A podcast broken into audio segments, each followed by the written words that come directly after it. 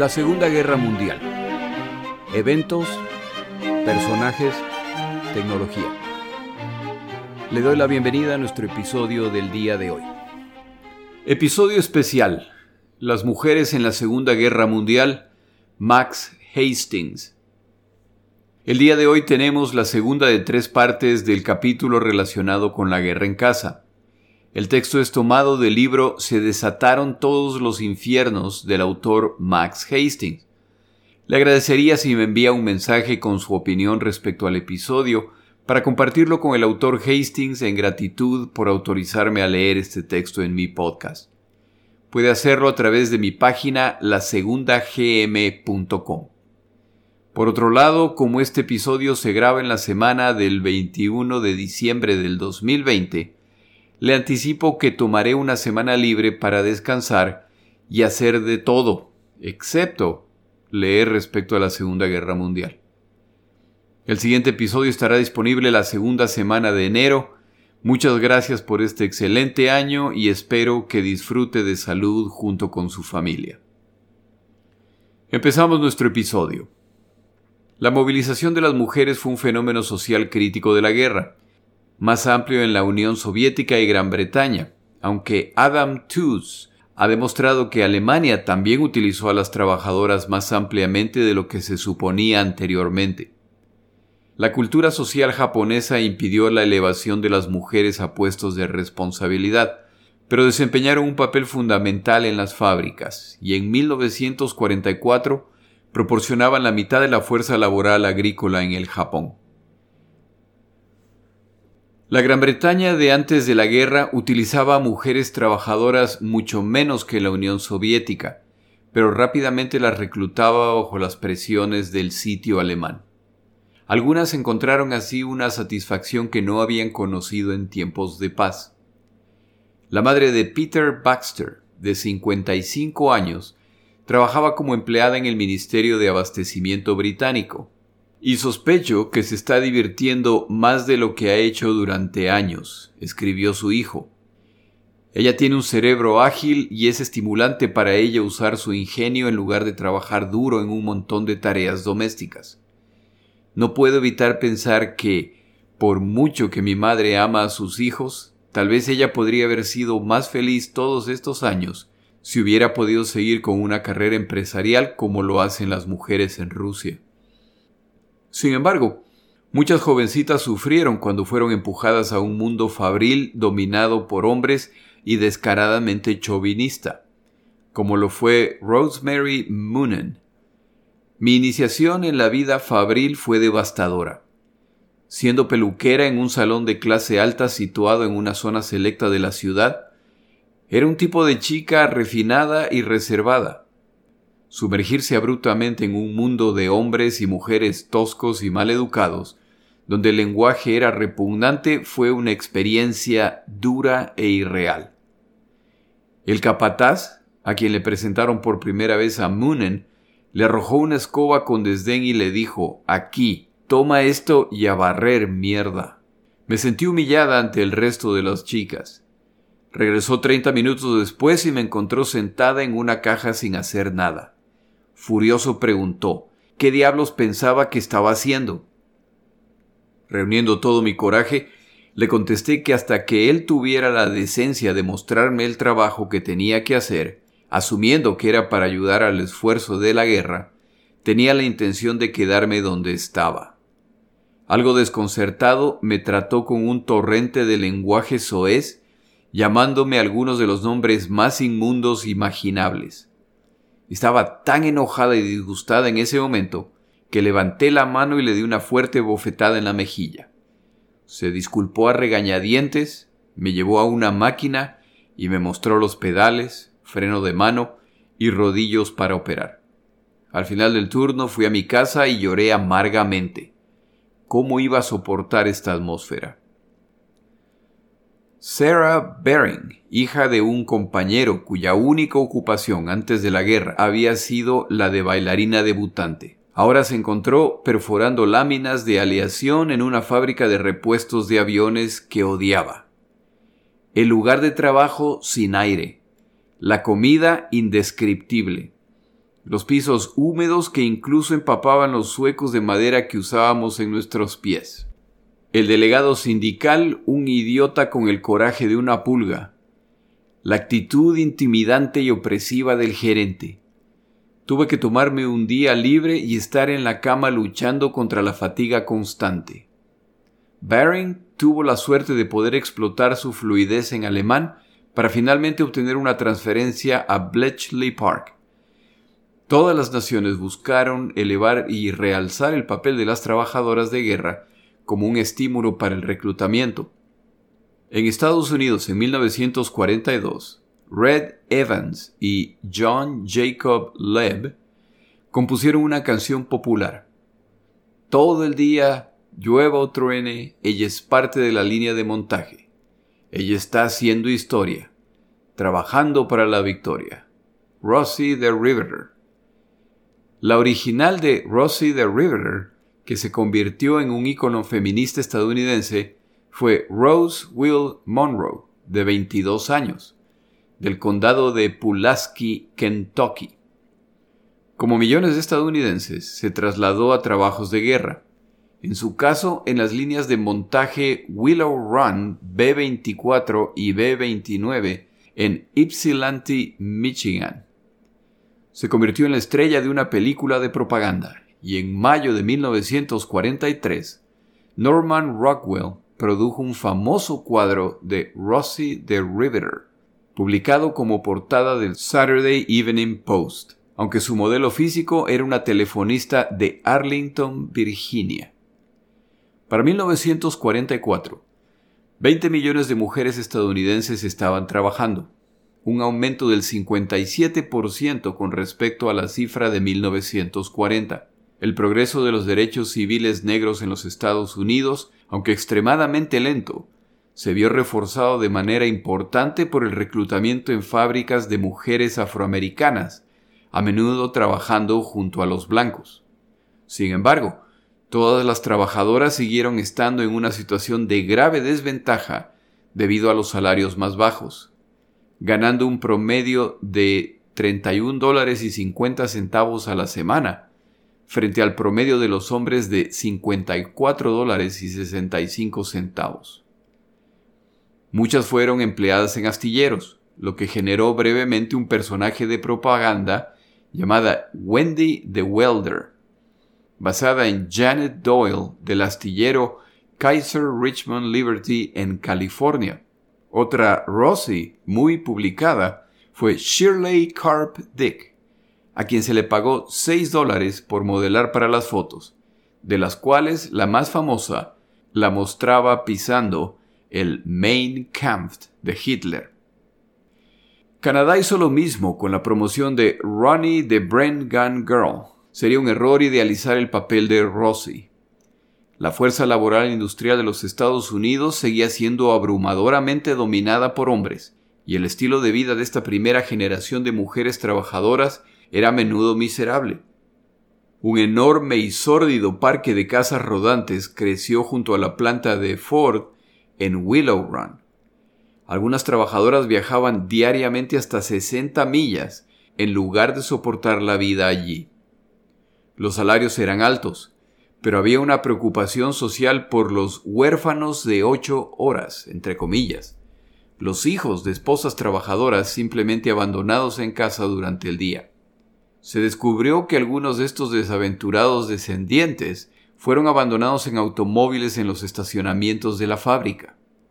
Además, muchas de las nuevas trabajadoras se tomaron el tiempo necesario para adquirir las habilidades adecuadas. Algunas Rosies, como sus homólogos masculinos, eran menos competentes, una realidad reflejada en las limitaciones estructurales de algunos de los barcos que construyeron. Del mismo modo, el intenso esfuerzo agrícola en ambos lados del Atlántico a veces se vio arruinado por decisiones de producción mal juzgadas y habilidades inadecuadas. En abril de 1942, Muriel Green, que trabajaba en un huerto en el sur de Inglaterra, reflexionó con tristeza sobre el desperdicio de gran parte de su esfuerzo cultivando verduras. Supongo que en todo hay desperdicio. Eso es lo que le pasa a este país. Parece que hay tan poco esfuerzo total y tan poco resultado hasta ahora. En Rusia, la difícil situación de las mujeres reclutas militares y civiles fue mucho peor. El corresponsal de Pravda, Lazar Brontman, registró en su diario los esfuerzos desesperados de las amas de casa de Moscú por escapar del servicio de la fábrica. Aquellas con niños menores de 8 años estaban exentas hasta el verano de 1942, pero a partir de entonces ese límite de edad se redujo a 4. Las mujeres suplicaban por trabajos de oficina de cualquier tipo para evitar el trabajo de las obras de vehículos ZIS. Brondman grabó la divertida asignación de algunas mujeres privilegiadas que se convirtieron en sonidos de cascos, evitando deberes más exigentes al trabajar en un teatro de Moscú, imitando el sonido de caballos al galope durante una obra de teatro sobre la caballería soviética. Más de 800.000 mujeres rusas sirvieron en los ejércitos de Stalin. Para algunos, incluidas 92 que se convirtieron en héroes de la Unión Soviética, la experiencia puede haber sido edificante. Las unidades de conejos femeninos de la Fuerza Aérea Roja, nombradas en burla por un incidente a principios de la guerra cuando las aprendices de vuelo desesperadamente hambrientas comían coles crudas como conejos, que encontraron en una estación se hicieron famosas. Un puñado de mujeres sirvió como francotiradores en Sebastopol y Leningrado, y en 1943 un gran número de mujeres graduadas comenzaron a emerger de las escuelas de francotiradores. Se descubrió que su control respiratorio superior fomentaba la puntería y desempeñaron un papel útil en los últimos años de la guerra, aunque no, contrariamente al mito, en Stalingrado. Algunas mujeres, sin embargo, retrocedieron ante la experiencia de la batalla. Nikolai Nikulin presenció un incidente en el frente de Leningrado, durante un bombardeo que dejó a un centinela retorciéndose de dolor en el suelo. Una enfermera se sentó a sollozar a su lado, lágrimas corriendo su rostro sucio que no había visto agua durante muchos días, y sus manos temblando de pánico. El propio hombre herido finalmente se bajó los pantalones y vendó una impactante herida en el muslo, mientras buscaba calmar a la chica. Hija, no tengas miedo, no llores. Nikutin observó secamente, la guerra no es una cosa para chicas. Muchas mujeres de uniforme fueron explotadas sexualmente sin piedad. El capitán Pavel Kovalenko escribió un día, Fui a visitar el regimiento de tanques. El comandante de la unidad se había emborrachado celebrando su nuevo rango de teniente coronel y estaba roncando. Me llamó la atención el espectáculo de la figura postrada acurrucada a su lado, su, entre comillas, esposa de campaña, según resultó. Las esposas de campaña se convirtieron en un fenómeno de la guerra de Rusia, y solo una minoría afortunada ganó anillos de boda con la experiencia. El PPZH es nuestro gran pecado, suspiró Vasily Grossman, utilizando la jerga del Ejército Rojo para referirse al abuso sexual de las mujeres por parte de los comandantes. Miles fueron evacuadas cuando quedaron embarazadas, de forma deliberada o no. Casi la única concesión a su sexo fue que finalmente se les concedió una pequeña ración extra de jabón. Mientras tanto, las mujeres que trabajaban en los campos y las fábricas en ausencia de los hombres padecían hambre crónica y a menudo debían realizar tareas más allá de su fuerza física. Las hernias se convirtieron en un lugar común entre quienes luchaban diariamente con cargas pesadas o estaban amarradas al arado en lugar de bueyes muertos. Grossman reflexionó en los oscuros días de agosto de 1942. Los pueblos se han convertido en los reinos de las mujeres. Conducen tractores, atienden almacenes, hacen cola para comprar vodka, las chicas borrachas están cantando, están despidiendo a una novia que se va para el ejército.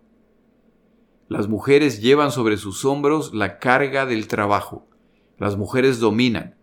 Ellas nos alimentan y nos arman ahora. Nosotros luchamos y no peleamos bien. Las mujeres miran y no dicen nada. No hay reproche en sus ojos, ni una palabra amarga. ¿Estarán ocultando un agravio? ¿O comprenden lo terrible que es una guerra, incluso si no tiene éxito? La ama de casa Valentina Bekbulatov describiendo las desesperadas circunstancias de la familia. Querido Boba, recibí el dinero que me enviaste, pero no necesitas preocuparte. De todas formas, no es suficiente para ayudarnos en nuestra pobreza, y te privas incluso de este magro apoyo. Solo gané 26 rublos este mes, así que puedes imaginarte cómo es nuestra situación.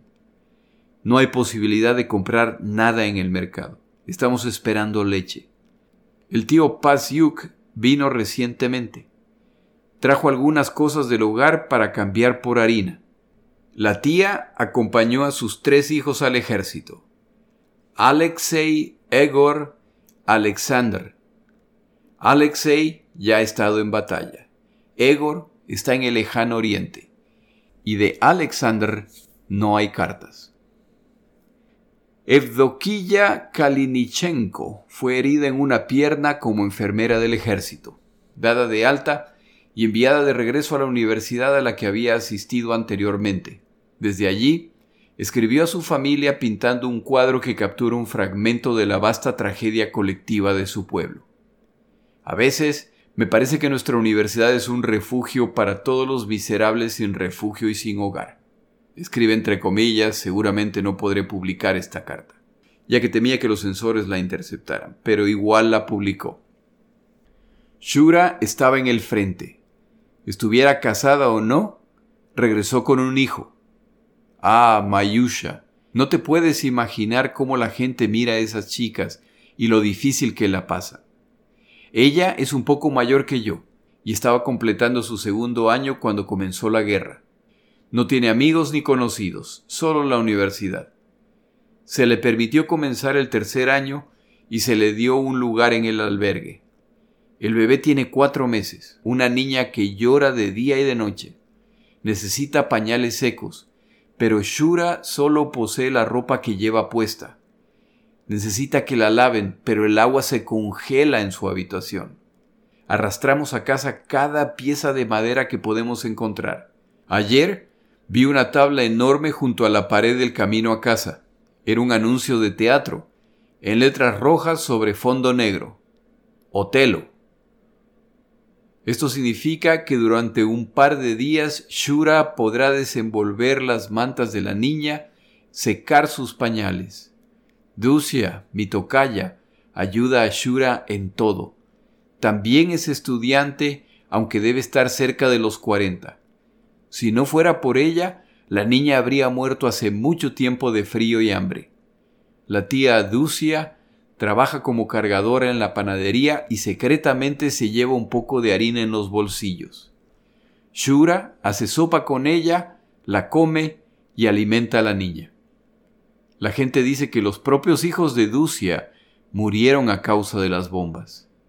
No habla con nadie, es muy delgada, morena, se viste como un hombre y fuma macorca, un tabaco para enrollar.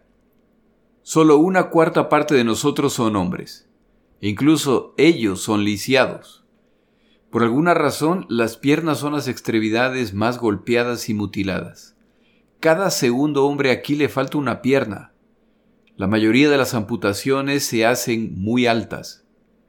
Petia, que se sienta a mi lado en las conferencias, no tiene piernas, solo artificiales. Tiene problemas para moverse. No puede acostumbrarse a las prótesis y de todos modos es muy débil. Tiene una cara muy dulce y tímida, y sus ojos son muy azules. Su voz es suave. ¿Cómo pudo haber comandado un pelotón? A Petia le resulta especialmente difícil moverse cuando nuestra ración de pan llega con dos o tres días de retraso. Su rostro se vuelve gris, los pómulos más afilados, los ojos más sombríos. Cuando nos cansamos mucho de cortar y recoger leña, Petia bromea mucho tratando de divertirnos a mí y a la chica que está a mi lado. Sus historias no son particularmente divertidas, pero nos reímos y nos reímos de ellas. Maldita sea esta guerra. Solo se ven lisiados. En mi opinión, el más miserable es un capitán, un zapador. No tiene rostro, sino una terrible máscara azul, violeta y verde. Es una suerte que sea ciego y por lo tanto no pueda verse a sí mismo. La gente dice que antes de la guerra era un hombre guapo. Incluso ahora es alto, delgado y pulcro. Pensamos que si tuviera un hijo, nacería de nuevo en él y todos verían cómo fue él. Si tan solo esta maldita guerra terminara. Están matando y mutilando a los mejores. Necesitamos ser muy fuertes para sobrevivir. Uno de los compañeros de estudio de Eudoquilla era un joven llamado Vitia, una vez muy guapo, ahora profundamente amargado por la pérdida de una pierna. Ella escribió que se había endurecido, se había convertido en piedra. Se negó a ver a su familia, incluso a su madre, aunque les escribió. En una de sus cartas, Vitia describió la vida de su ciudad donde había aprendido a andar en bicicleta. Empujo los pedales con un pie y me las arreglo bien. Las calles están vacías, hay casas destrozadas por todas partes, cáscaras vacías. Las noches en el parque de la ciudad son inimaginablemente tranquilas. Incluso hay música, hay muchas chicas, todas rubias, y nuestros oficiales se lo están pasando bien con ellas, como si no hubiera guerra ahora. Estas señoritas son apodadas pastores alemanes, porque son indiferentes si sus hombres son rusos o alemanes. Se lo dije a una y ella respondió, ¿Estás celoso? Alguien vendrá por ti también, mi pobre lisiado, algo te quedará. Le tiré la muleta. Todas las naciones combatientes desplegaron mujeres como enfermeras, un papel que muchas encontraron gratificante. Dorothy Beavers tenía 22 años en 1942, hija de un pequeño agricultor de Ohio, cuya madre todavía conducía un caballo y una caleza, trabajaba en un pequeño hospital local y le sugirió a su padre unirse a la rama médica del ejército. Sus dos hermanos ya habían entrado en servicio y después de pensarlo un poco su padre dijo quizá deberías ir a cuidarlo. Se casó con un médico del ejército en Winchester, Inglaterra, la noche antes de zarpar hacia Francia en junio de 1944, y aterrizó en la playa Utah todavía con su ramo de novia. El trabajo fue algo natural para mí, dijo, pero fue una revelación encontrarse a sí misma tratando a jóvenes de 18 y 19 años que habían perdido no solo miembros, sino a veces las nalgas o trozos enteros de cadera. Nadie podía llamar a la teniente Beavers y sus similares buscadores de publicidad, pero todos apreciaban el reconocimiento en casa. Ella se emocionó cuando apareció un pequeño párrafo sobre ella y una fotografía en el Ohio State Journal. Los partisanos rusos y yugoslavos fueron los únicos pueblos combatientes que desplegaron mujeres para funciones de combate. Los británicos enviaron un pequeño número de agentes femeninas a los territorios ocupados bajo las órdenes del Ejecutivo de Operaciones Especiales, SOE.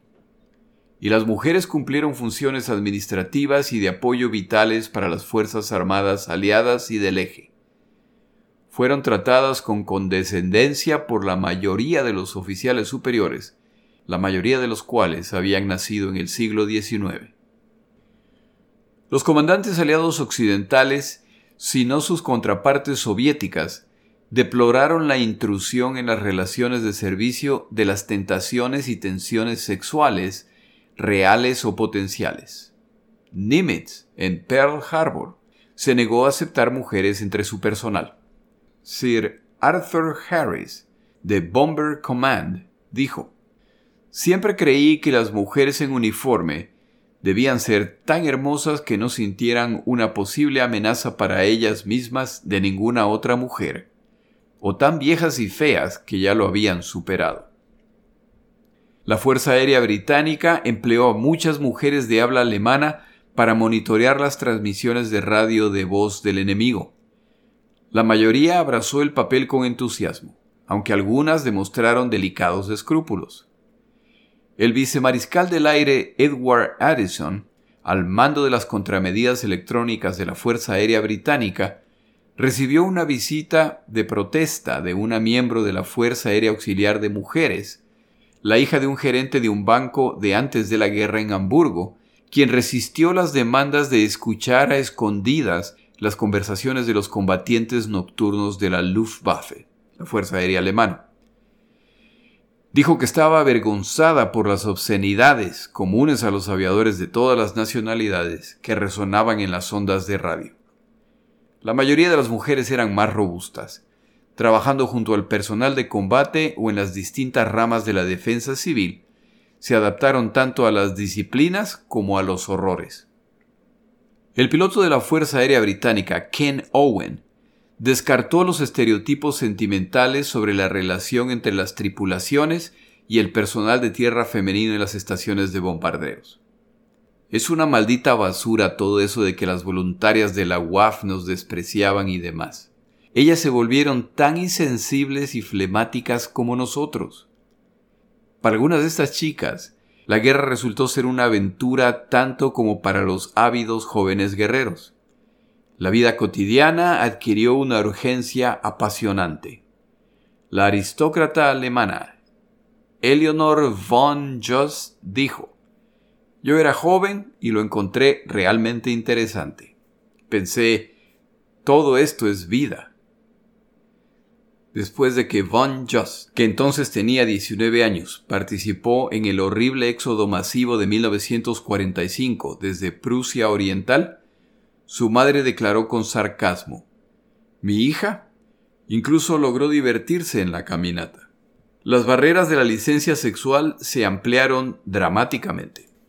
Muchas mujeres de todas las nacionalidades sentían un sentimentalismo, incluso un deber, hacia los hombres que luchaban al borde de la tumba. La chica de la tierra británica, Muriel Green, escribió un día de 1941 sobre su pasión recién descubierta por un soldado franco-canadiense. Estoy casi enamorada. O estoy enamorada del amor. ¿Qué es ser joven y ser necio? Ciertamente es bueno para la moral en tiempos de guerra que te hagan el amor. Él está solo y yo también. Ambos estamos lejos de casa y amigos. No estoy segura si prometí volver a Canadá con él o no. Seré su amiga de todos modos. Culpo a la guerra por todo esto. Unas semanas más tarde, describió cómo de mala manera permitió que un soldado escocés que se embarcaba para el extranjero la besara en su última cita. No quería realmente pero ellos se iban. Y puede que yo sea la última chica que él besará. Que Dios lo cuide. Es demasiado bueno para que lo maten. Green, que tenía 22 años, expresó su profunda infelicidad al principio de la guerra, pero se regocijó en los placeres que más tarde descubrió. Ella recordaba 1944 como uno de los años más felices de mi vida. He tenido buena salud, buenos amigos, buenas condiciones de trabajo, con dinero para gastar, si es que hubiera algo que comprar, y un tiempo muy alegre. La guerra ha progresado y ha dejado muchas cicatrices. Soy uno de los diablos afortunados que no tiene cicatrices. Más tarde agregó, la vida en el albergue ha transformado a casi todas las chicas aquí en esposas. Los solteros elegibles son tan bajos todos culpamos a la guerra y seguimos disfrutando de la vida como viene, que en este lugar es la vida con los maridos de otras mujeres. El reverso de la moneda, por supuesto, era que los hombres que servían en el extranjero estaban preocupados por los temores sobre la fidelidad de sus seres queridos en casa. El sargento Harold Fenema escribió desde Europa a su esposa en Wisconsin. Cariño, es lamentable la cantidad de veces que escuchas a los compañeros decir que su última carta menciona a alguien en casa que está teniendo un bebé y que el esposo ha estado en el extranjero durante un año o más. La infidelidad es probablemente el mayor motivo de preocupación del soldado. El capitán Pavel Kovalenko del Ejército Rojo escribió en un tono similar en julio de 1943. La guerra ha sacudido todos los valores familiares. Todo se ha ido a los perros. Todo el mundo vive solo el día de hoy. Uno necesita mucha fuerza y resistencia para contener las tentaciones humanas, para permanecer impoluto. Tengo que resistir. El honor del matrimonio es sagrado. Pocos maridos fueron tan decididos como Kovalenko. En medio de las oportunidades sexuales de la guerra y las tensiones de largas ausencias de casa. En cuanto a las esposas e hijas, aquellas en los países ocupados que sucumbieron sexualmente a sus invasores, ya sea voluntariamente o bajo coacción, experimentaron casi invariablemente el ostracismo social en sus comunidades y sobrevivían hasta la liberación.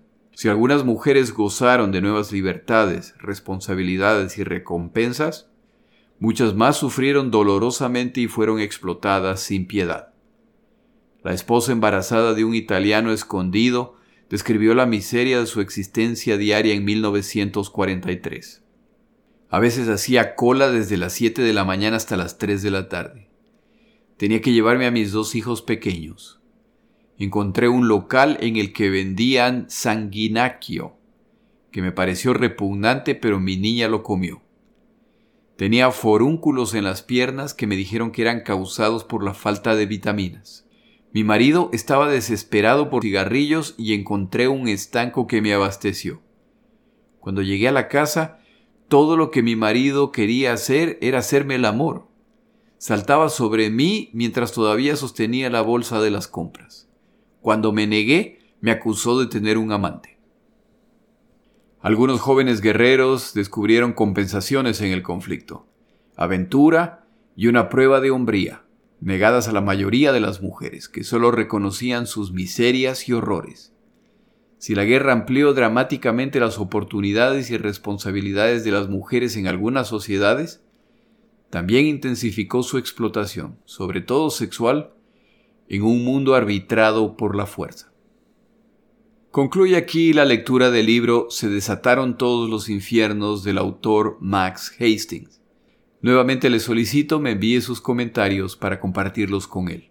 Hice esto con el primer episodio y el señor Hastings lo apreció mucho. A fin de entender mejor los temas de los que estamos hablando, al regresar en enero tendremos un episodio bajo la categoría tecnología en la que hablaremos de temas navales. Le deseo una feliz Navidad y un próspero y saludable 2021. Mi nombre es Jorge Rodríguez. Gracias por acompañarme.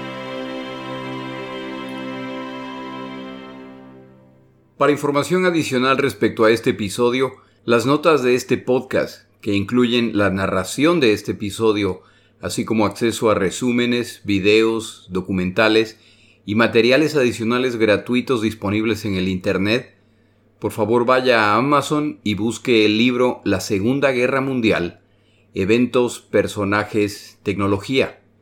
Al comprar estas notas me ayuda y me apoya financieramente. Puede encontrar información adicional en mi página web, lasegundagm.com. Muchas gracias.